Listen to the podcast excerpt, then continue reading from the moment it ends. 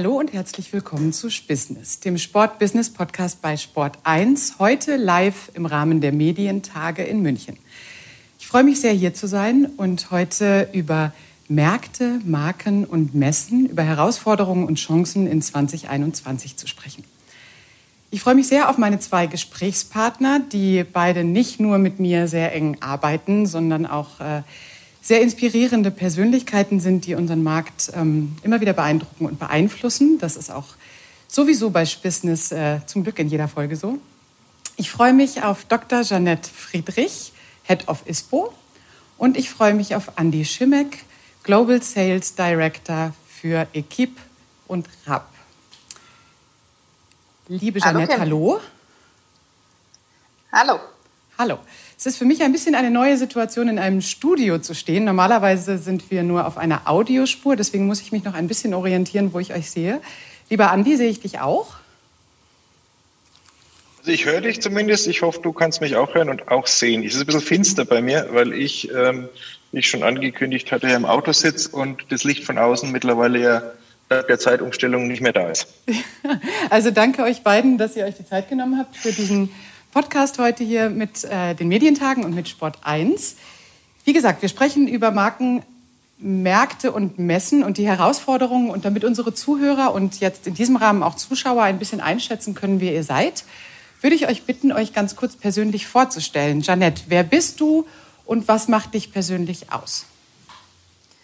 Ja, ich glaube, meinen Namen hast du ja schon gerade erwähnt. Ich leite die ISPO-Gruppe.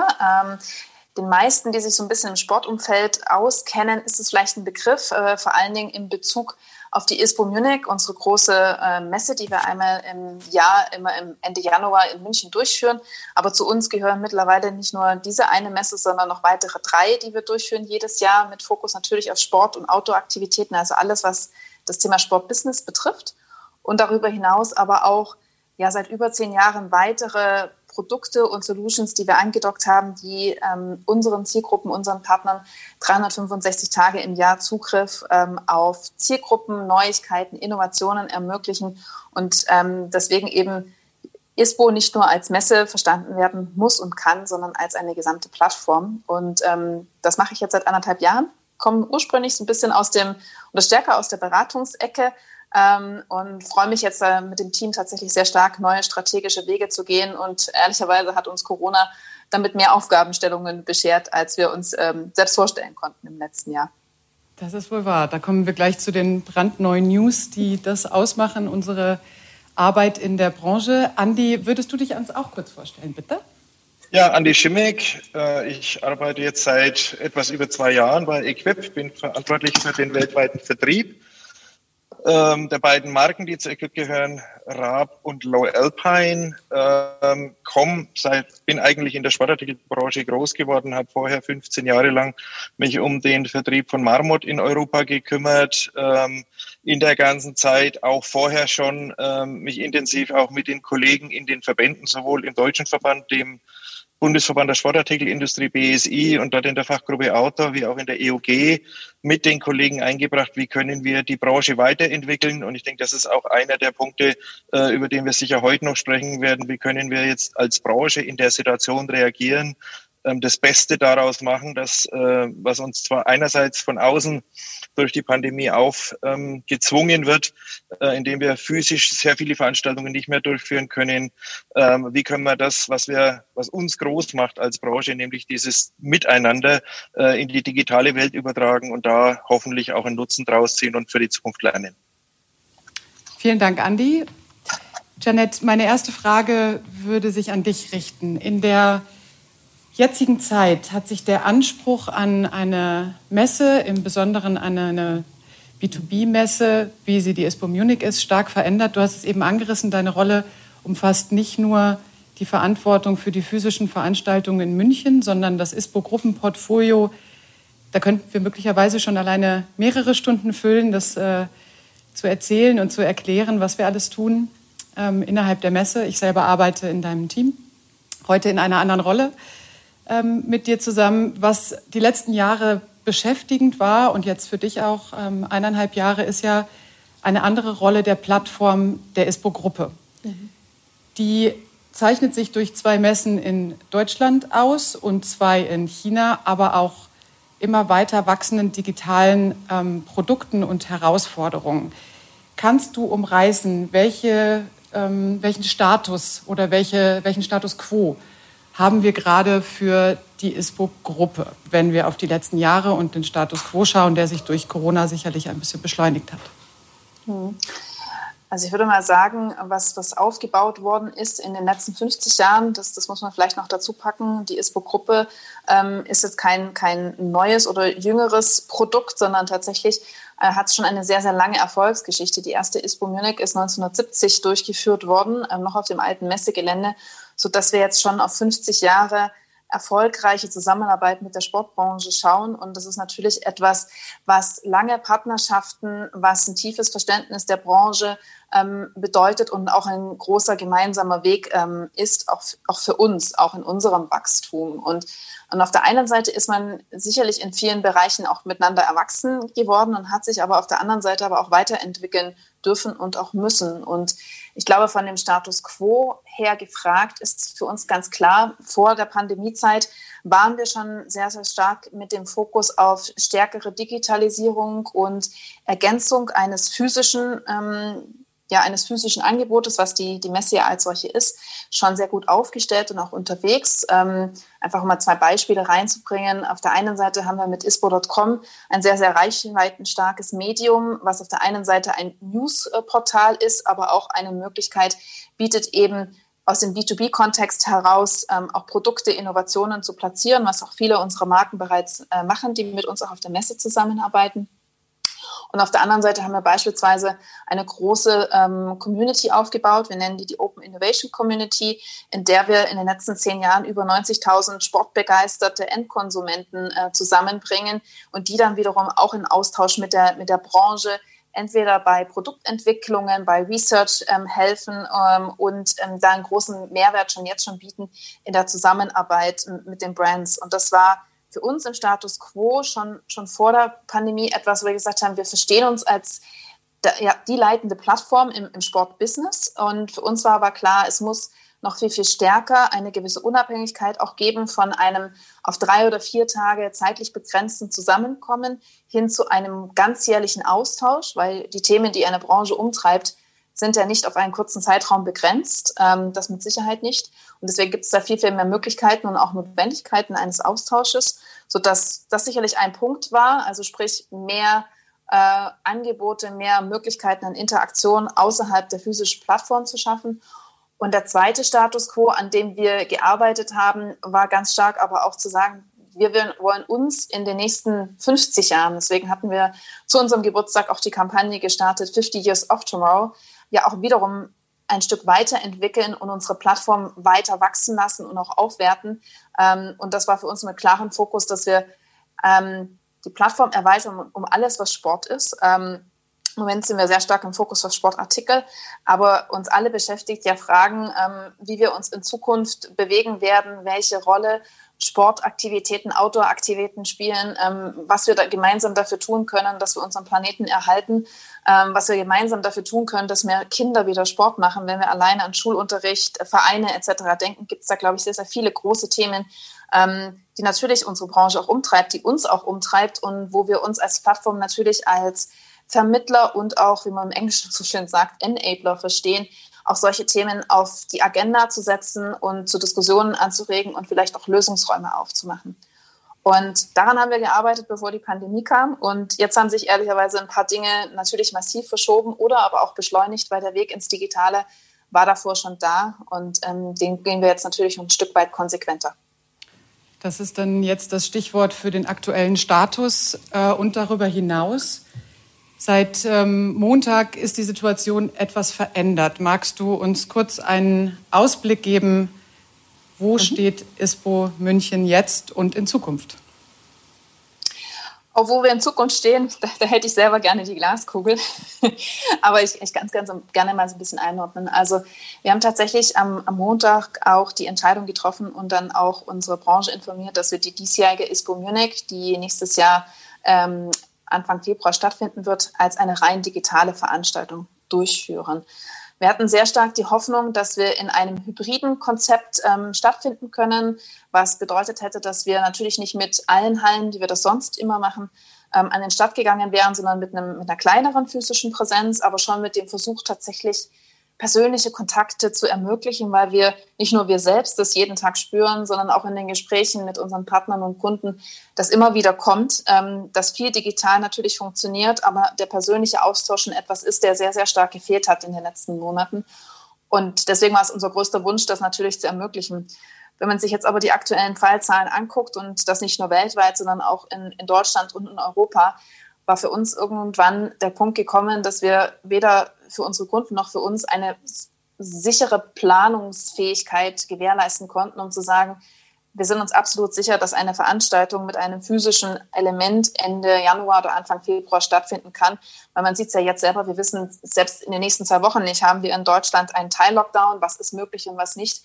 Und ähm, diese Unsicherheit für uns rauszunehmen und für alle Beteiligten rauszunehmen und dann ganz bewusst jetzt früh zu entscheiden, zu sagen, wir machen eine reine digitale Veranstaltung mit allen Vorteilen, die das auch bietet, ähm, war dann für uns ein ganz, ganz wichtiger Schritt ähm, und war auch natürlich sehr, sehr eng abgestimmt mit, mit den Branchenvertretern, die uns auch da ganz klar den Rücken gestärkt haben, zu sagen, das ist mal was anderes, mit Sicherheit, aber wir haben da schon ganz gute Erfahrungen im Sommer ähm, mit unserer digitalen Konferenz, mit den Restart Days gesammelt und wir glauben auch sehr stark daran, dass wir da gemeinsam dran wachsen und lernen können und dass wir auch im Digitalen ein erfolgreiches Event zusammen auf die Beine stellen können.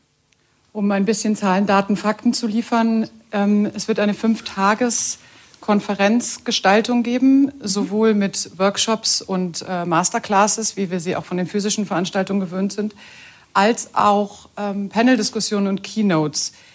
Andi, Richtig. es ist ähm, Jetzt dann an dir. Wir haben ja auch im Rahmen der, der vielen Austausche, wie jetzt Janette schon gesagt hat, die Branchenvertreter stärken uns den Rücken. Das ist der Teil, der dann jetzt auch äh, öffentlich ist, seitdem wir mit der Pressemitteilung ähm, arbeiten. Also nicht jetzt wir im Sinne ISPO, sondern natürlich die ganze Branche.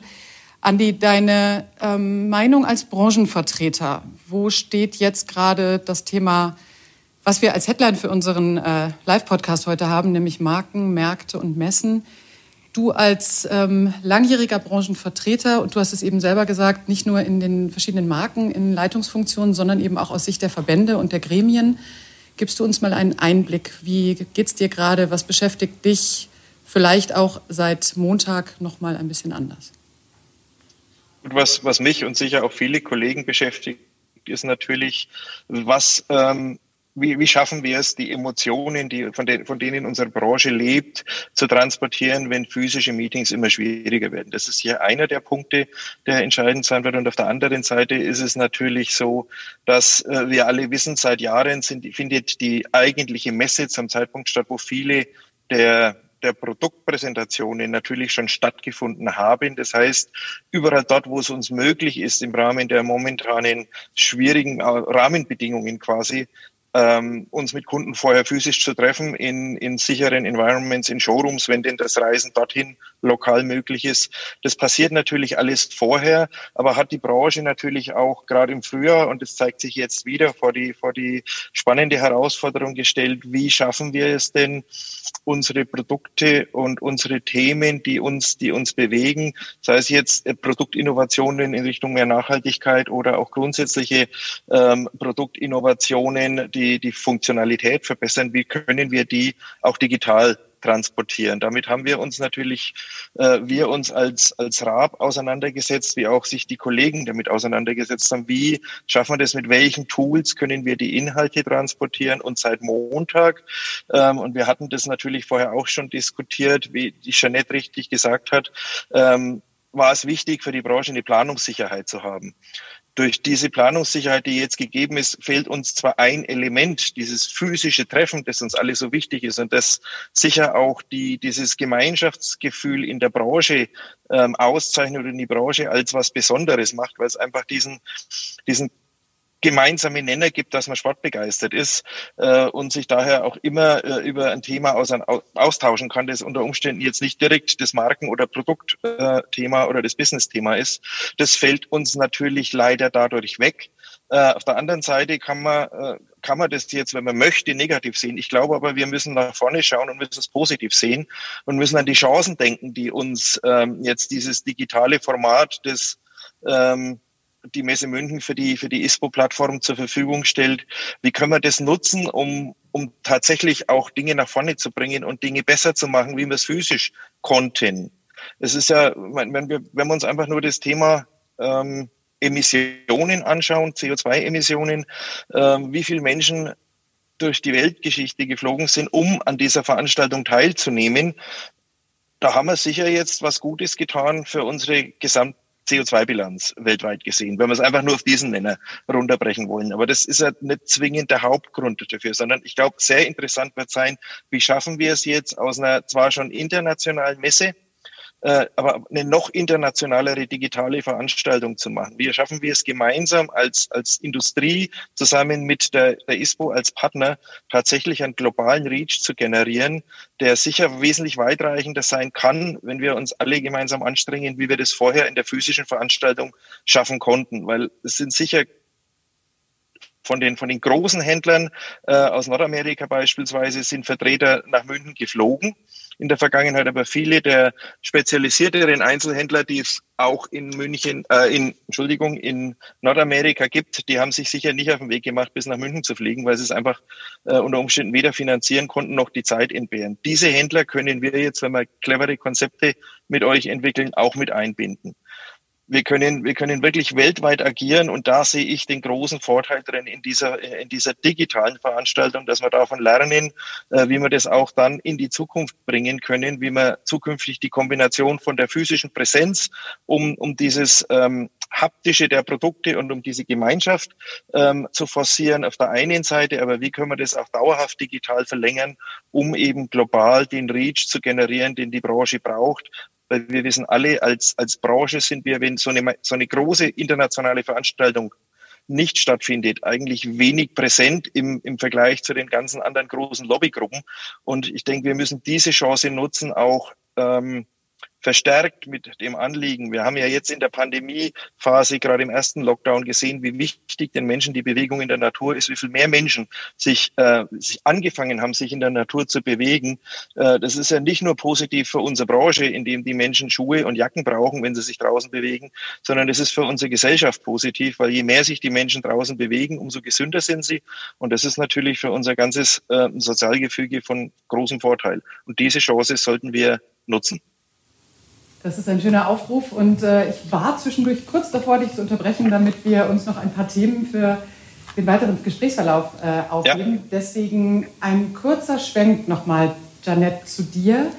Könntest du eine kurze Zusammenfassung von, ich habe angerissen, Zahlen, Daten, Fakten, vielleicht schon mit einem kurzen Ausblick auf die Schwerpunktthemen der Online-ISPO geben, bitte? Wir werden die, die ISPO Munich Online ähm, dieses Mal jetzt fünf Tage lang durchführen. Sie wird am 1. Februar starten und bis zum 5. Februar gehen. Das sind dann quasi fünf Wochentage. Ähm, und es wird jeden Tag einen inhaltlichen Schwerpunkt geben. Dabei werden wir Themen abdecken, die sich rund um Innovation und Kreativität äh, drehen werden, weil wir natürlich auch gesehen haben, dass wir alle gemeinsam sehr kreativ sein müssen, um auch solche Zeiten zu durchstehen. Und ich glaube, diese Kompetenz wird auch in Zukunft mehr denn je gefragt sein. Dann wird es natürlich um Fragestellungen der Digitalisierung ähm, gehen ähm, oder auch um Themen wie Sports Tech. Und dann ähm, werden wir uns sehr stark den Themen Gesundheit, Health und Fitness, Sustainability ähm, anschauen, weil das natürlich die, auch die ganz, ganz großen Themen sind, die ähm, durch gerade die Corona-Pandemie immer mehr noch einen, einen Aufschub äh, bekommen haben, äh, kein Aufschub, aber Aufschwung bekommen haben, äh, sodass auch die im Mittelpunkt stehen werden. Und das ähm, eben abgedeckt in unterschiedlichen Formaten, sei es eben Panels, Workshops oder Stage Time, ähm, aber auch in, in, Masterclasses und Diskussionsforen. Also alles, was wir nutzen können, was uns das Digitale ja ermöglicht, um vor allen Dingen die Interaktion und die Diskussion und ähm, natürlich aber auch vielleicht ähm, potenzielle Lösungsräume zu ermöglichen. Und das, was Andi schon angesprochen hat, wir streben natürlich mit der Plattform eine maximale Internationalität äh, oder globale Reichweite an. Ähm, wer die ISPO Munich kennt, wir sind die internationalste Messe, die die Messe München im, im Portfolio hat. Das heißt, wir haben in einem normalen Jahr schon glaube ich, fast äh, 100 unterschiedliche Nationen ähm, auf der Fläche vertreten. Genau das wollen wir natürlich mindestens auch erreichen, wenn wir es nicht sogar übertreffen können. Ähm, und vor allen Dingen aber auch in der, in der Gesamtreichweite. Ähm, eine ISPO Munich schafft es, 80.000 Besucher nach München zu locken für vier Tage. Ähm, ob uns das im Digitalen gelingt, werden wir, glaube ich, sehen, aber zumindest den Anspruch haben wir auf jeden Fall, in, in ähnliche Reichweiten zu kommen. Und ähm, aber ganz entscheidend ist natürlich, dass wir das nicht alleine stemmen können, sondern dass wir die, die Industriepartner, die, die Marken da sehr, sehr stark dazu brauchen, ähm, um natürlich an ihre Kunden mit hinein mit ranzugehen, um diese Reichweiten zu erzielen. Also das ist ein, ein ganz, ganz wichtiger Punkt, den, den auch der Andi ja gerade angesprochen hat. Es ist ein gemeinsamer Schritt und ein gemeinsames Unterfangen aus unserer Branche heraus, diese Plattform so reichweitenstark wie nur maximal möglich zu machen, um eben auch ihr und ihren Themen das Gehör zu verschaffen, was wir äh, sonst, wenn wir sie nicht durchführen, nicht hätten. Dankeschön, Janet. Eine der Aussagen, die jetzt auch gestern schon in der SAZ erschienen sind, ist, ähm, wir brauchen eine gemeinsame Plattform, damit wir eine gemeinsame Stimme haben, aber natürlich auch, um ähm, gemeinsam an den Themen zu arbeiten, die gesellschaftlich relevant sind.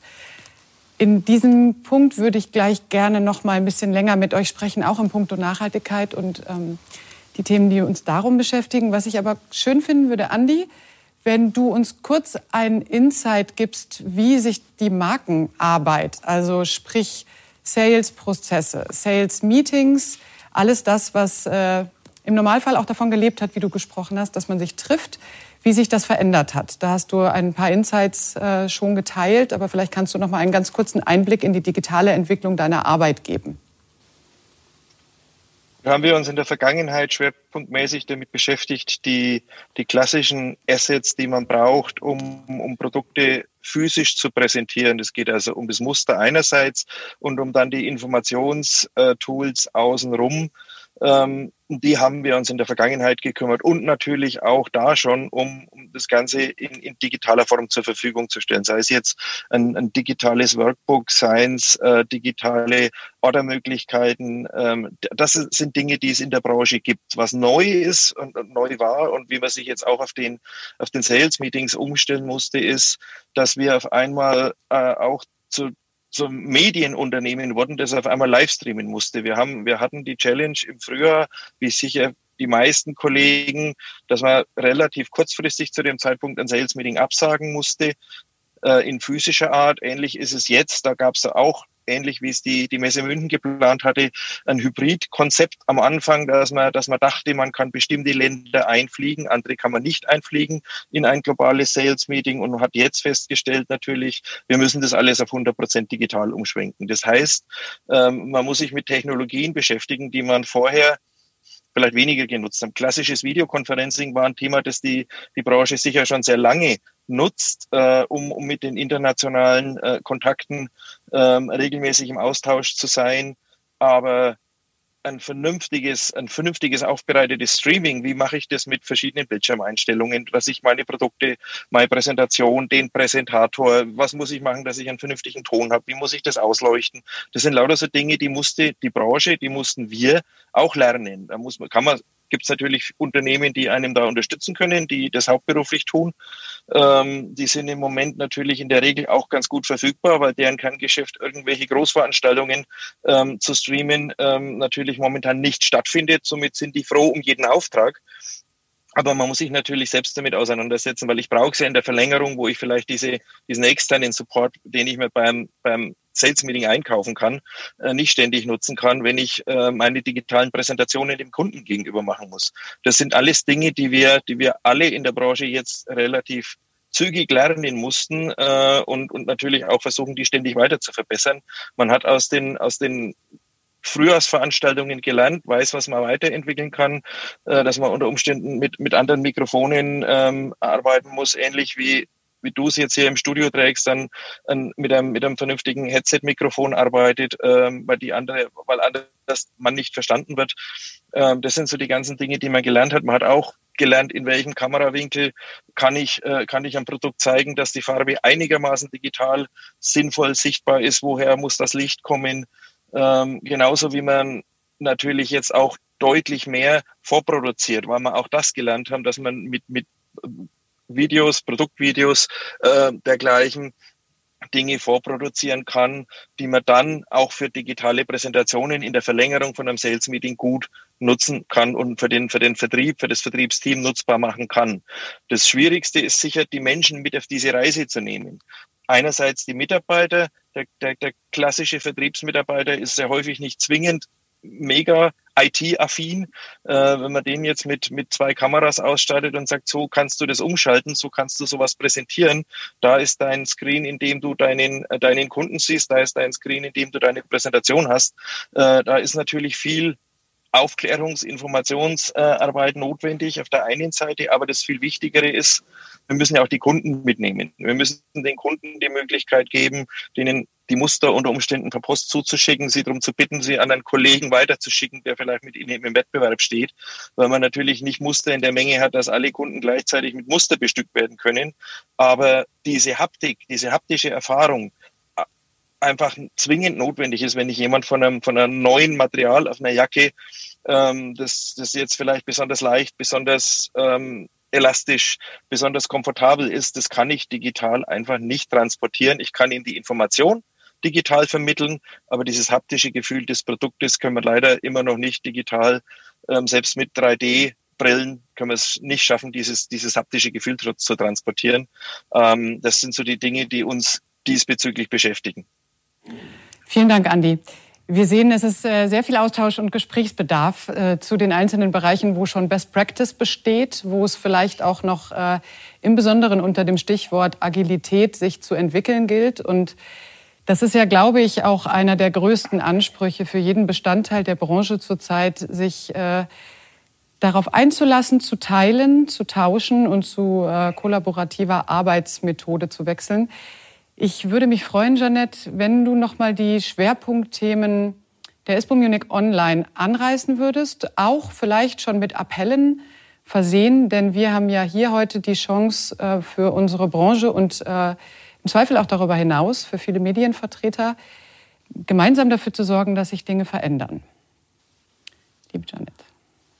Sehr gerne. Ja, im, im Kern, ich glaube, ähm, die, die Schwerpunktthemen, die ich ja schon, schon genannt habe, ähm, ist für uns ein Herzensanliegen, dass wir auf der einen Seite natürlich für die Branche und, und mit der Branche ähm, auch aufzeigen können, welche Lösungsansätze dann gegeben sind. Also wenn wir beispielsweise bei den, bei den ersten zwei Schwerpunktthemen rund um das Thema Innovation und Digitalisierung unterwegs sind, ist es natürlich elementar wichtig, dass wir da voneinander lernen. Wenn, wenn jedes Unternehmen auf der einen Seite vor sich hin entwickelt und überlegt, wie man das, was gerade auch Andi ja beschrieben hat, jetzt beispielsweise so einen Sales-Prozess digitalisiert, dann haben wir überall kleine Lösungen, aber vielleicht macht es ja Sinn, äh, gemeinsam die Köpfe zusammenzustecken oder halt auch mitzubekommen, was in anderen Industrien schon entwickelt wurde und wo da Best Practices sind. Also da kann ich nur den, den Appell ähm, an all diejenigen richten, die da Best Cases auf die Beine gestellt haben, ähm, sei es in Richtung neuer Produktionsprozesse, neuer Lieferketten,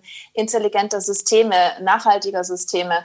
Alles, was in, in der gesamten Wertschöpfungskette eine Rolle spielt und die uns in, wie man immer so schön mit dem Buzzword New Normal verbindet, alle gemeinsam vorantreiben kann, ähm, dann freuen wir uns umso mehr, ähm, wenn ihr oder Sie dann bei der, bei der ISPO Munich dabei seid. Und das muss eben nicht nur Sportbranche sein. Also wir haben da schon sehr oft Player mit dabei gehabt oder Unternehmen aus ähm, sogenannten Cross-Industriebereichen, von denen ähm, wir aber natürlich sehr, sehr viel lernen konnten. Und auf der anderen Seite aber auch aus unserer Branche heraus viele große Impulse nach außen gegangen sind. Und da eben vielleicht der Schwerpunkt mal ein Blick auf das Thema ähm, Sustainability gerichtet. Ich glaube, wenn wir gerade in die Outdoor-Branche reinschauen und auch in die Sportbranche, dann ist das eine Branche, die absoluten Vorreitercharakter hat äh, für genau solche Themen. Und da geht es teilweise nicht nur darum zu sagen, okay, äh, wie sind die Produkte möglichst nachhaltig, sondern eben auch hier wiederum die ganze Wertschöpfungskette.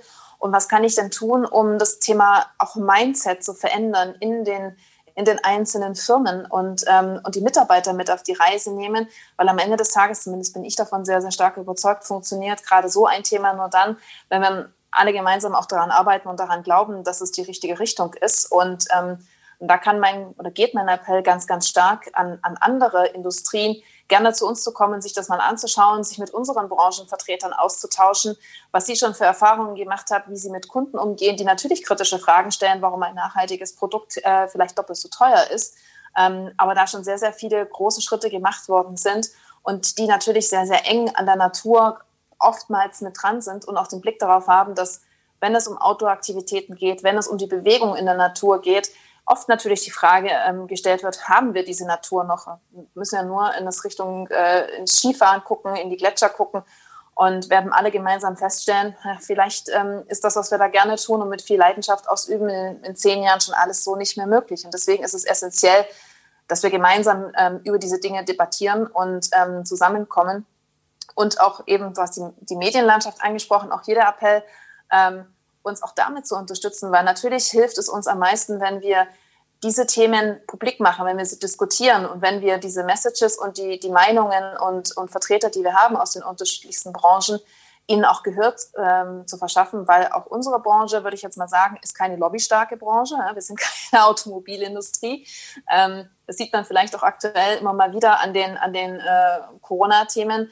Ja, die Fitnessstudios sind halt äh, sehr schnell zu, sportliche Aktivitäten kaum möglich, mal abgesehen von draußen laufen zu gehen. Ähm, das war alles sehr, sehr schnell ähm, nicht mehr gegeben im Sommer. Und wir haben eine große Aufgabe aber als Gesellschaft, wenn wir uns alleine auf die ähm, vielen Probleme in unserem Gesundheitsbereich anschauen, weil die Bewegung oftmals fehlt oder die Ernährung nicht die richtige ist. Und wenn jetzt noch so, so viele Einschränkungen dazukommen, leidet oft ja auch die Psyche darunter. Und da sind natürlich Themen wie Bewegung, Sport, Zusammenkommen in Vereinen etc. sind so, so wichtige Instrumente, um solchen Themen eigentlich entgegenzuwirken, dass ganz klar sein muss, dass wir ehrlicherweise jeden brauchen, der uns helfen kann, diese Themen zu besetzen, sie publik zu machen und vielleicht auch Veränderungen zu erzeugen an Stellen, wo wir als Einzelne und auch vielleicht die Unternehmen als Einzelne ähm, nicht den Einfluss ausüben können. Vielen Dank, Janette. Ich wollte eigentlich auch genau auf diesen Dreiklang hinaus, wenn wir über Health, Digitalisierung und Sustainability und Nachhaltigkeit sprechen, dass wir, ähm, glaube ich, in der gesamten Branche sehr, sehr viel themenübergreifender denken und agieren müssen. Wenn wir jetzt hinschauen, welche Art von Themen in dem Bereich Nachhaltigkeit, Marken, Märkte und Messen beschäftigen, Andi, könntest du uns einen ganz kurzen Abriss geben, wo in deinen Augen gerade die Branche steht, aus äh, dem Blickwinkel deiner Gremienarbeit, deiner Verbandsarbeit? Du hast Einblick in die European Outdoor Group, dem europäischen Dachverband äh, und natürlich auch engen Kontakt zu vielen anderen Branchenvertretern.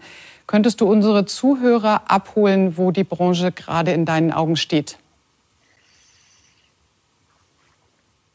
Es ist ein sehr, sehr weit gefasstes Thema und um jetzt, glaube ich, den, den zeitlichen Rahmen dieser Veranstaltung nicht, sonst, keine Sorge. Äh, nicht, nicht zu sprengen, glaube ich, müssen wir uns äh, auf einige Kern Themen da konzentrieren. Insgesamt glaube ich, äh, wie die Jeanette schon richtig gesagt hat, ist die Sport- und in der Sportbranche, vor allem die Outdoor-Branche, sicher äh, dort einerseits ähm, in der Vorreiterrolle, andererseits aber auch genau die auf die extrem geschaut wird, weil wir natürlich mit den Sportarten, die ähm, möglichst in der unberührten Natur stattfinden, äh, da oft äh, im Fokus stehen, wenn auf, auf Dinge geachtet wird von NGOs von außen her. Da ist sicher, da ist sicher ein Impuls irgendwann mal gekommen von der von der Detox-Geschichte von Greenpeace. Äh, seitdem ist aber natürlich extrem viel passiert in der Branche, was was Materialien, was Nachhaltigkeit, ähm, was soziale Verantwortung angeht. Ähm, da ist extrem viel passiert, da wird auch extrem gut, gibt es einen guten Austausch in der Branche untereinander. Ein Thema, das uns sicher im Moment beschäftigt, ist das Thema Single-Use-Plastik. Äh, an dem die Branche auch gemeinsam arbeitet. Der, da gibt es ein, ein, ein, europaweites Projekt äh, federführend. Mach das einmal konkret für die, die die Begrifflichkeit noch nicht kennen, bitte. Ähm, in, dieser, in diesem Projekt ähm, Single-Use Plastik. Single-Use Plastik heißt also Plastikmaterialien, die einmal verwendet werden und vor allem geht es da primär bei Textilien darum, diese PE-Beutel, also diese durchsichtigen Plastikfolien, in der die Produkte verpackt werden, äh, um sie äh, in die Läger und am Schluss zu den Händlern oder zu den Endverbrauchern zu liefern, je nachdem, ob stationär oder online gekauft wird. Ähm, um die geht's ähm, in einem Schwerpunktthema. Wir haben, wir haben mit zwei Unis äh, in, in England und einer in Deutschland ähm, Projekte aufgesetzt, um, um zu gucken, kann kann ich diese Plastiktüte einfach weglassen? Was passiert dann? Weil dann wäre das der beste Weg natürlich zu sagen, ich spare das Plastik ein. Da hat man aber festgestellt, dass die, ähm, die Beschädigungsquote, die, die Verschmutzungsquote von den, von den Produkten so hoch ist, dass je nach Farbe, Bekleidungsstück, Transportweg bis zu 20 Prozent dieser Ware quasi zum äh, zum Müll würde. Äh, und das kann natürlich nicht zielführend sein. Das ist alles andere als nachhaltig. Äh, dann gab's eine kurze Unterbrechung. Entschuldige, Andi, so belebt ja ein Podcast, dass wir uns austauschen. Wenn ja. jetzt unsere Hörer das nachlesen wollen, kannst du das empfehlen? Wo findet man das? Ähm, es gibt auf der, auf der EOG-Seite gibt's Informationen, genauso wie es auf der BSI-Seite Informationen zu den Studien gibt, ähm, also European Outdoor Group.com äh, oder Bundesverband der deutschen Sportartikelindustrie.de. Auf den Webseiten gibt's dann weiterführende Links zu diesen Projekten und auch äh, zu den Unis, mit denen die Untersuchungen zusammen gemacht wurden. Die teilen wir dann auch in den Show Notes. Vielen, vielen Dank für diesen kurzen Einblick. Vielleicht noch drei bis fünf Sätze zu dem Status der Branche, bitte. Ähm, also wie gesagt, ich würde gerne an dem, an dem, an dem einen Beispiel das, das weiterverfolgen. Da gibt es jetzt im Moment ein Pilotprojekt, das einige Firmen äh, zusammen mit uns auch als, als Equip mit Raab und Loy Alpine initiiert haben, wo wir äh, ein, ein Closed Loop, also den Kreislauf schließen wollen, nachdem man eben festgestellt hat, ist, ist am besten mit dem Plastik, am besten mit am recycelten Plastik, das sowohl vom Emissionsinput wie auch vom Ressourcenverbrauch die beste Möglichkeit ist. Es ist leichter und dadurch auch wieder emissionssparender, wie wenn man das Ganze in Papier verpacken würde, auch energetisch besser. Ähm, um diese, um dieses Plastik wieder zu verwerten. Im Moment ist es ja so, wir denken alle, wir haben einen, einen gelben Sack, eine gelbe Tonne, die Sachen werden recycelt, äh, wird in den seltensten Fällen sortenrein passieren. Und darum sind wir dabei, gerade ein, ein, ähm, ein zirkulares System quasi aufzusetzen mit, mit einigen Pilotpartnern, also im Handel, wie wir diese, diese Plastiktüten wieder zurückführen können, um sie dann ihrem Zweck wieder zuzuführen, nämlich ähm, Monopolymer zu recyceln, um, um möglichst wenig Verluste zu haben einerseits. Es muss darauf geachtet werden, dass man dann mit keinem Kleber arbeitet, der wiederum zu Verschmutzungen führt, keine Aufkleber drauf macht. Das ist so ein Projekt, das, das sicher das, was die Branche tut, ähm, federführend beschreiben kann, weil wir da sicher weiter sind wie viele andere Branchen. Ähm, es gibt Projekte hinsichtlich PFCs, wie kann ich PFCs reduzieren und es gibt natürlich auch äh, ein gemeinsames Bestreben, wie kann die Branche klimafreundlicher werden. Das ganze Thema ähm, Klimaerwärmung, die Jeanette hat angesprochen, was passiert eigentlich ähm, mit denen, die gerne Skifahren in der Zukunft, wenn die Klimaerwärmung so weitergeht, ist zwar sicher ähm, das kleinste Problem der Klimaerwärmung, was mit dem Skifahren passiert, äh, aber für uns in der Branche natürlich nicht unwichtig ist, weil, man, weil viele von uns natürlich auch gerne äh, im Schnee sich bewegen, ähm, egal ob mit Ski, mit Schneeschuhen, äh, auf Skitouren oder mit dem Lift. Ähm, aber da gibt es natürlich auch gemeinsame Themen, an denen wir arbeiten, wenn es um Transportwege etc. geht. Das sind alles Dinge, die die Branche wirklich gemeinsam diskutiert. Vielen Dank, Andi. Stichwort Zirkularität, Janet. Gibt es da von deiner Seite noch was zu ergänzen, was die Schwerpunktthemen der Nachhaltigkeit aus deinen Augen betrifft, die die Branche beschäftigen? Nein, ich glaube, so das Thema Zirkularität und aber auch so der, der Ansatz Cradle to Cradle äh, ist ein ganz, ganz elementarer, ähm, den, glaube ich, alle Branchen äh, unbedingt äh, im Fokus haben müssen. Und ich glaube, das passiert ja auch mehr und mehr. Und der aber, wie ich finde, halt natürlich auch bei uns Endverbrauchern äh, eine immer größere Rolle spielen muss, auch in, im Konsum, den wir, den wir ja täglich leben. Und eben auch, was ich gerade sagte, ähm, die beste Verpackung, äh, die ich habe, ist die, die ich eigentlich vermeide, also die ich nicht habe am Ende des Tages. Und deswegen spielen ehrlicherweise solche Themen, die jetzt aus einer großen Überschrift aus dem Sustainability-Thema herauskommen, natürlich in allen anderen Fokusthemen, die wir haben, mit eine Rolle, weil die Frage kann ja auch oder muss oft sein, wie kann denn Technologie dazu beitragen und neue Formen und Wege, die wir entwickeln, um dem natürlich Rechnung ähm, zu tragen. Und was vielleicht auch nochmal ganz entscheidend ist, weil das, das komme ich ganz häufig mit, ist, wie können wir aber auch das Wissen und die Kompetenzen, die in den Firmen jeweils sehr, sehr singulär dann teilweise auch aufgebaut werden, verständlicherweise auch teilen? Die meisten Firmen haben mittlerweile einen Sustainability Manager und viele fangen aber auch immer erstmal von klein an und jeder Sustainability Manager stellt sich die gleichen Fragen. Ähm, und dann gibt es ganz, ganz viele Firmen, die da schon sehr, sehr weit sind und äh, da ausgeklügelte oder gute Kompetenzen entwickelt haben. Und das ist auch etwas, ähm, was ich sehr, sehr spannend finden würde, wenn wir da über die Branche hinaus tatsächlich auch ein Enablement hinbekommen, dass das Wissen und der Know-how-Transfer so weit funktioniert, dass wir uns auch in größeren Schritten alle gemeinsam fortbewegen können und zu Ergebnissen kommen. Ein schöner Aufruf. Da freue ich mich drauf. Einen kleinen Schwenk noch. Du hast nämlich gerade ganz kurz die Brille der Endverbraucher, der Konsumenten eingenommen. Und wenn wir über Marken, Märkte und Messen sprechen, ist das sicherlich einer der wichtigen Bestandteile, den ich auch jetzt leider aufgrund der Zeit nur kurz anreißen möchte. Den Direct-to-Consumer-Approach aus der Sicht einer Marke, vielleicht zuerst von dir, Andi, kurz angerissen und dann natürlich auch aus der Messesicht von dir, Janet. Andi, würdest du uns einen kurzen Einblick in deine Gedanken dazu geben, bitte? Also Direct to Consumer ist, ist natürlich ein, ein, ein heißes Eisen ähm, in, in, in der ganzen Branche. Ähm, wir wissen alle, ähm, dass die Marken in der Regel ein Produktportfolio anbieten, das so breit gefächert, äh, teilweise so spezifiziert ist, dass die wenigsten Händler äh, in der Lage sind, äh, diese Produkte alle zu führen. Das heißt, ich muss natürlich die Produkte dem Konsumenten verfügbar machen. Dafür ist sicher Direct-to-Consumer ein sehr guter Weg aus unserer Sicht. Äh, es gibt sicher unterschiedliche Einschätzungen bei unterschiedlichen Marken, wie wichtig dieses Thema Direct-to-Consumer ist. Für uns ist es ein klassischer Servicegedanke. Wir haben rein bei Raab, ohne jetzt Loyalpine dazu zu zählen, 480 verschiedene Produkte, die es im Schnitt in vier Farben gibt und dann nochmal in Größenausprägungen. Kann man sich vorstellen, dass selbst der größte Händler von uns nicht in der Lage ist, auch nur ein Drittel dieser Produkte in seinem Sortiment zu führen daher ist es natürlich so, dass dieser, dieser Direct-to-Consumer-Zugang ähm, vorhanden ist, vorhanden sein muss, dass der Kunde überhaupt diese Produkte beziehen kann. Auf der anderen Seite ist es für uns auch wichtig, den Kontakt zum Kunden direkt zu haben, um vom Kunden zu lernen, um seine Bedürfnisse zu kennen. Auf der anderen Seite bin, äh, sind wir als Unternehmen und bin ich persönlich auch ein Verfechter vom Fachhandel, weil ich glaube, mit einem technisch hochwertigen Produkt, das erklärungsbedürftig ist. Es gibt sehr gute Webseiten, die auch gut erklären können. Aber es, es kann sehr häufig ähm, den guten Kontakt, den der Fachhandel zu den zu den Kunden hat, das Know-how, das der Fachhandel hat, nicht ersetzen.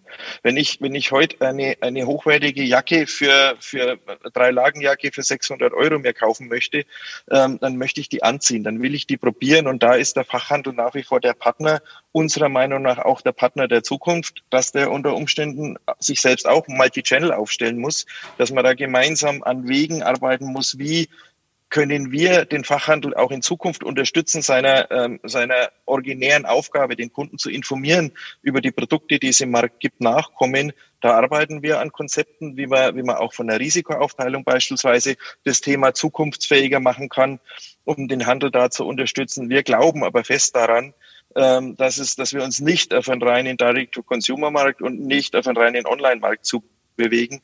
Ähm, natürlich sehen wir in der Pandemie ein starkes Wachstum beim Onlinehandel und auch im D2C-Bereich.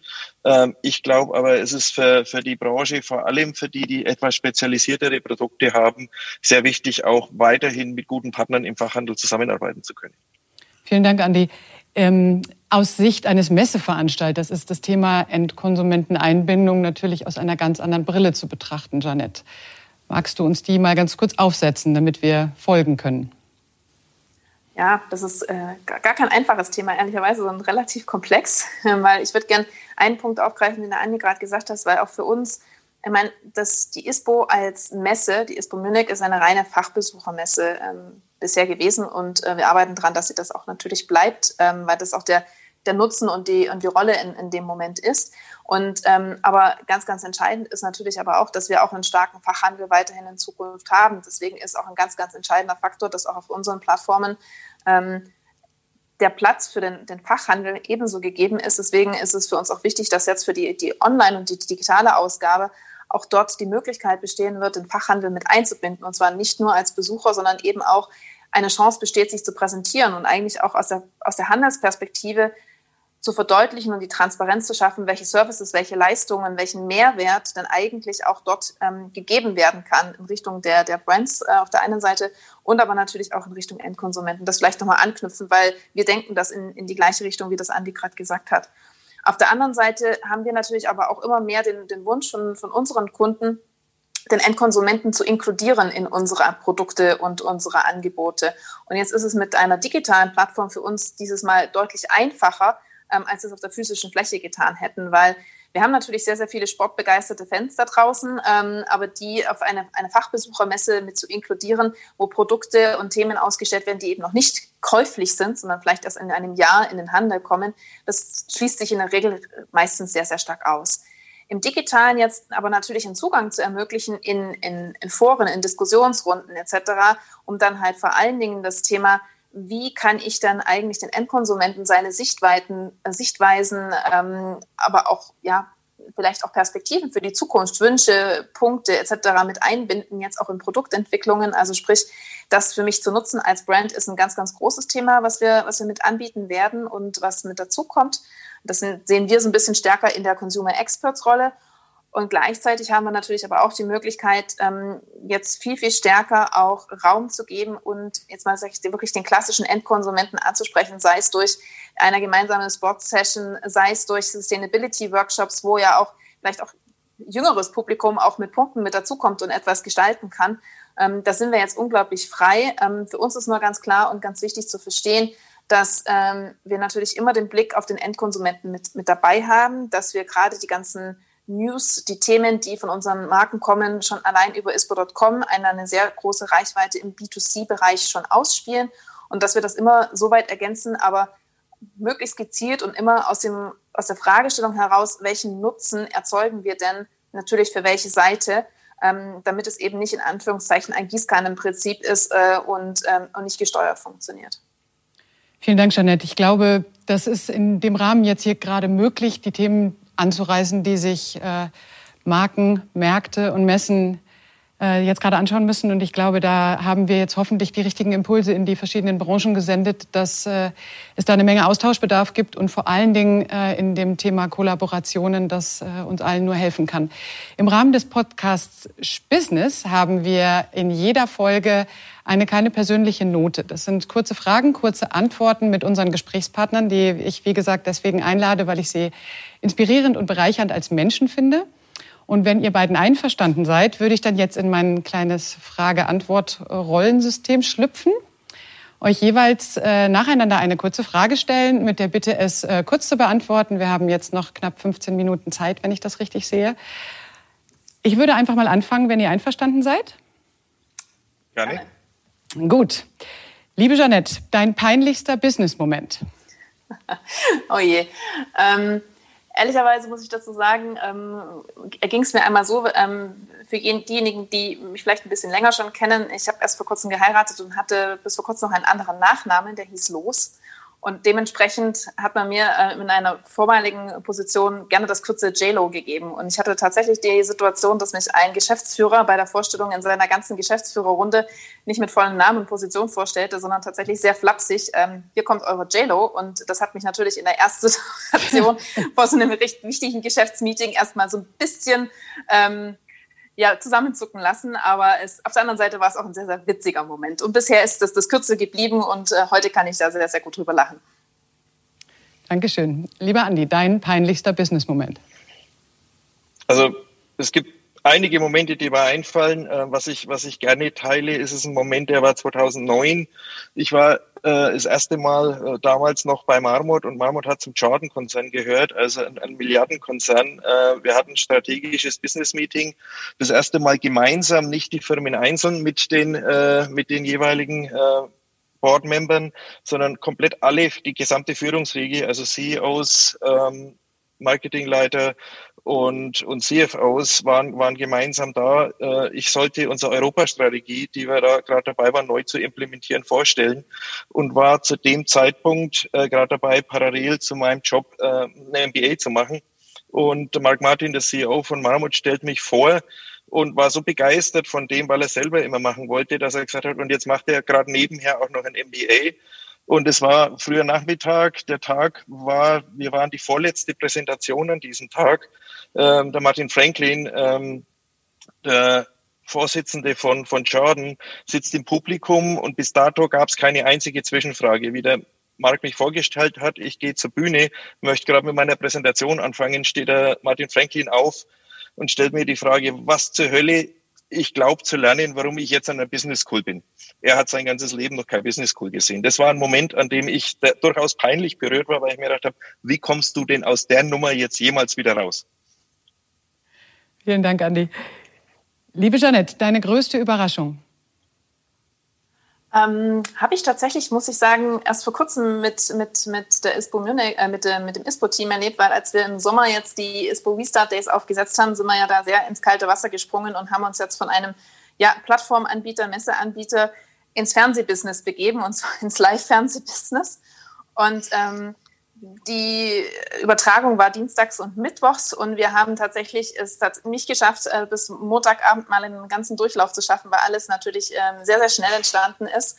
Und ähm, ich bin an dem Montagabend ins Bett gegangen und habe gedacht, okay, mal gucken, mit, mit wie viel Sendepausen und Überbrückungsaktionen müssen wir dann arbeiten, weil Live-Fernsehen ähm, hat nun mal kein, kein doppeltes Netz und, und Boden. Und es war tatsächlich völlig überraschend und auch beeindruckend für mich zu sehen, dass wir es hinbekommen haben, dieses ganze Live-Fernsehprogramm ohne einen Fehler, ohne ein, nicht mal ohne einen ausgefallenen Speaker in der Zeit, die wir ja teilweise auch aus USA und China etc. zugeschaltet haben, hinzubekommen. Das war ein sehr, sehr schöner, aber auch ein sehr überraschender Moment für mich. Vielen Dank. Andi? Auf persönlicher Ebene war sicher die, die größte Überraschung in der letzten Zeit, wie ich war letztes Jahr im April mit meiner Frau und mit Freunden waren wir zum Mountainbiken am Gardasee. Und ähm, das hat zwar mit der Überraschung nichts zu tun. Ich habe mal genau an dem Tag, äh, gerade bei, einer, beim Mountainbike-Unfall, die, die Supraspinatus-Sehne an der Schulter gerissen, als abends äh, unsere Tochter angerufen hat, die gerade in Holland mit ihrem, mit ihrem Freund auf dem Radrennen war, äh, wo sie also selber mit, wo er mitgefahren ist und ruft uns an und sagt, Papa, Mama, ich heirate. Das war tatsächlich die größte Überraschung, die mir in letzter Zeit passiert ist, weil damit hatte ich zu dem Zeitpunkt noch nicht gerechnet. Wir haben uns natürlich gefreut für unsere Tochter, aber das war extrem überraschend. Dankeschön. Janet, dein bester Deal? Mein bester Deal, muss ich ganz ehrlich sagen, war ähm, ähm, in meiner vorherigen Position in der, in der Beratung, den ähm, Projektleiter so lange beschwatzt zu haben auf dem Projekt, ähm, äh, auf das ich unbedingt wollte, ähm, dass, dass, er das dann möglich gemacht hat, ähm, weil da ging es dann damals um ein Transformationsprojekt für einen großen Telco-Konzern. Und die waren sehr weltweit unterwegs. Und ich hatte auf der einen Seite natürlich das Internationale gereizt. Und ich wusste, dass auch ein Teil des Projekts in Brasilien sein würde. Und das fand ich unglaublich spannend. Und am Ende des Tages hat mich äh, diese Überredungskunst, dieses Projekt machen zu dürfen, tatsächlich mit meinem heutigen Ehemann zusammengebracht. Ein guter Deal. Lieber Andi, dein bester Deal. Äh, ich kann, ich kann nur da anschließen. Ich habe nur keine so tolle Geschichte dazu, ähm, die sich irgendwie Business ergeben hat. Ich würde sagen, der beste Deal war tatsächlich, mich 89 dafür zu entscheiden, meine Frau Tina zu heiraten, mit der ich seitdem glücklich verheiratet bin. Ähm, hat Klar. wenig mit dem Business zu tun, aber genau deswegen habe ich auch die Chance, im Business so, so tätig zu sein, weil sie mir seitdem ständig den Rücken frei hält. Sehr schön. Dein inspirierendster Moment, Janette, deine verlässlichste Quelle in Kombination? Oh, die Kombination ist, ist schwierig. Ich glaube, für, für mich so in den, in den letzten Jahren ähm, war Inspiration und damit aber auch Quelle vielleicht für, für Kraft und, und Themen ehrlicherweise immer mal wieder die Auszeiten, die man äh, sich nehmen konnte. Und ähm, wenn jetzt nicht gerade Pandemie ist, ähm, reise ich wirklich sehr, sehr gerne. Und ähm, für mich waren da meistens die, die Reisen nach Afrika mit sehr, sehr inspirierend und, und eben aber auch Kraft von Quelle, einfach auf einer Safari fast drei Wochen lang ähm, eigentlich nichts anderes zu tun, als die Natur, die Tiere und, und aber auch die, die Menschen dort auf sich wirken zu lassen. Das ähm, berührt mich jedes Mal wieder aufs Neue ähm, und ähm, gibt mir einfach ehrlicherweise auch immer wieder Kraft und, und Quelle, ähm, ja, über das eigene Sein einfach auch mal anders nachzudenken und den Tellerrand zu hinterfragen und äh, sich zu überlegen, äh, wohin eigentlich die eigene Zukunft führt. Danke, Janet. Andi? Deine inspirierendste Quelle, beziehungsweise deine, dein inspirierendster Moment und deine verlässlichste Quelle? Wenn ich mit, dem, mit einem Moment anfange, der mich nachhaltig beeindruckt hat, dann geht er schon sehr lang zurück. Es war Mitte der 80er Jahre. Ich war mit einem guten Freund und meinem damaligen Kletterpartner äh, in den Dolomiten. Wir waren am Weg zum Tofana-Pfeiler und ähm, auf, der, auf, der, auf der Hütte, die da unterhalb steht, schnell noch was getrunken. Ähm, es war schon relativ spät für normale normale Kletter also Menschen, die zum Klettern gehen, die steigen ja recht, normalerweise sehr früh am Tag ein. Äh, wir als Franken haben das immer ganz entspannt gesehen und gesagt, wir sind eh schnell äh, und treffen auf dieser Hütte einen, Reinhold Messner und der sagt, wo wollten ihr Jungs noch hin? Weil wir waren damals, ich war 17 oder 18, ich weiß nicht mehr genau. Und dann sagen wir, ja, wir wollen einen Pfeiler noch machen. Und dann guckt er uns an und sagt, es ist nicht ein bisschen spät. Und dann die einzige Antwort, die wir ihm gegeben, äh, ja, er hat sich die Antwort dann selber gegeben, weil er hat uns an der Sprache ja angehört, dass wir Franken sind. Also ja, gut, ihr seid Franken, ihr schafft es schon.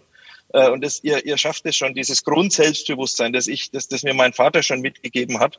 Und das bringt mich auch zur verlässlichsten Quelle. Das war mein Vater, ähm, weil der immer sehr gut reflektiert hat. Äh, mich auch wieder geerdet hat äh, und mich äh, sehr lange auch im, im, wieder eine berufliche Karriere begonnen hat, äh, immer wieder ähm, dazu gebracht hat, zu, zu reflektieren äh, und, und mir das Gefühl zu geben, dass ich selbst bleiben muss äh, und nur dann erfolgreich sein kann, wenn ich auch ich selbst bleibe.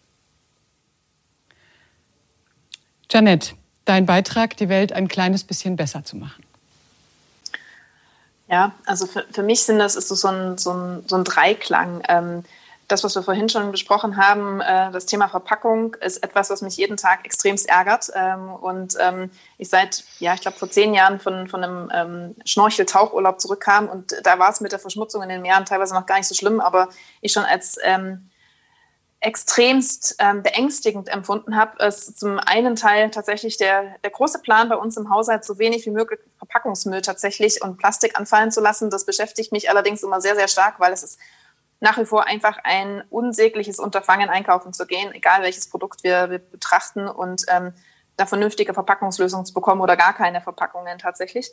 Ähm, aber da gebe ich relativ viel Energie drauf. Ähm, der zweite Punkt ist tatsächlich, ähm, geht ein bisschen stärker in das Thema Ernährung. Ähm, ich ernähre mich unter der Woche vegan, einfach aus dem Punkt heraus, dass ich für mich herausgefunden habe, dass es mir sehr, sehr gut tut und auf der anderen Seite einfach auch ein guter Beitrag sein kann, natürlich ähm, in Richtung un unserer, ähm, ja, unserer äh, Ökonomie und, ähm, und das, das tut mir auf der einen sehr gut und hilft mir natürlich aber auch oder uns äh, den Blick drauf zu haben, bewusster einfach auch drauf zu schauen, was man eigentlich zu sich nimmt und, und wie man konsumiert.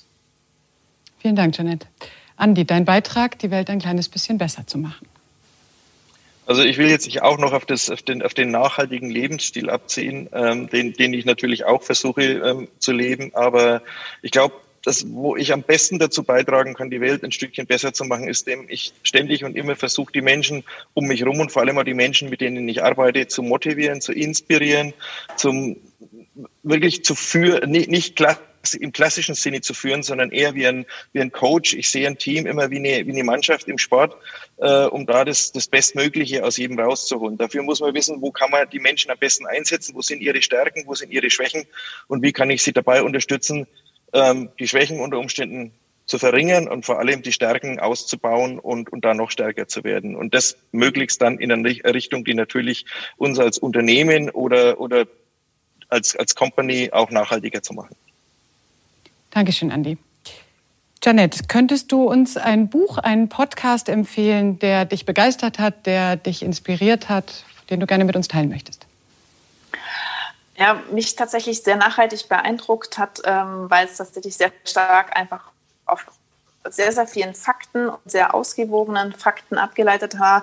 Und ähm, ich tatsächlich in letzter Zeit mal ähm, eins der wenigen, vor allen Dingen Fachbücher war, was ich an einem Stück was durchgelesen habe, äh, war der Ernährungskompass. Ähm, für jeden, der sich so ein bisschen mit der Frage beschäftigt, wie ähm, was eigentlich Ernährung mit dem Körper macht wir, und äh, sich mal fernab von sämtlichen Diäten und äh, Ernährungsmythen einfach mal damit auseinandersetzen will, wie einfach die unterschiedlichen Forschungsergebnisse zusammenkommen, was man daraus ableiten kann, ähm, kann ich dieses Buch nur ans Herz legen. Ich fand es unglaublich inspirierend und auch einfach sehr, sehr informativ, weil auch kein Stempel drauf sitzt, der dann genau sagt, man muss jetzt A, B oder C machen, um dann äh, perfekt ernährt zu sein, sondern für einen einfach unterschiedliche Lösungsansätze auch bereithalten kann. Dankeschön, Janet. Andi, was möchtest du mit uns teilen? Ähm, ich würde am ehesten ähm, den Max McEwen ähm, mit, äh, mit euch teilen wollen. Diejenigen, die den European Outdoor Summit am Tegernsee erlebt haben, haben ihn vielleicht auch mal live gesehen. Ich habe mir dann eigentlich mehr oder weniger alle seiner Bücher gekauft und das, das mich tatsächlich am meisten begeistert hat, ist das, das Strategy Book, äh, in dem es eigentlich um Strategie geht, äh, um Unternehmensstrategien, aber vor allem, äh, in, in er beschreibt, wenn man mit einer Strategie die Zukunft beeinflussen will, äh, wenn es ums Shaping of the Future geht, wie er das beschreibt, äh, dann muss man bei sich selber anfangen und muss die Strategie nicht nur wollen, sondern man muss sie auch leben, nur dann wird sie erfolgreich sein. Vielen lieben Dank, Andi. Im Blick auf die Zeit würde ich jetzt einfach die letzte Frage, die wir unseren Gästen sonst stellen, nämlich wie kann man mit dir, in dem Fall mit euch in Kontakt treten, selber beantworten. Nämlich ihr seid beide präsent auf LinkedIn. Und damit sind wir jetzt auch am Ende unseres Live-Podcasts bei den Medientagen. Ich habe mich sehr gefreut, dass ihr euch dafür Zeit genommen habt, dass wir hier im Rahmen der Medientage willkommen waren. Danke an Sport 1, danke an die Medientage. Und ich freue mich, ähm, wenn ihr das, was ihr gehört habt, auf allen Plattformen, auf denen ihr Podcasts hört, mögt, weiterempfehlt. Und bedanke mich bei dir, Janet, und bedanke mich bei dir, Andi.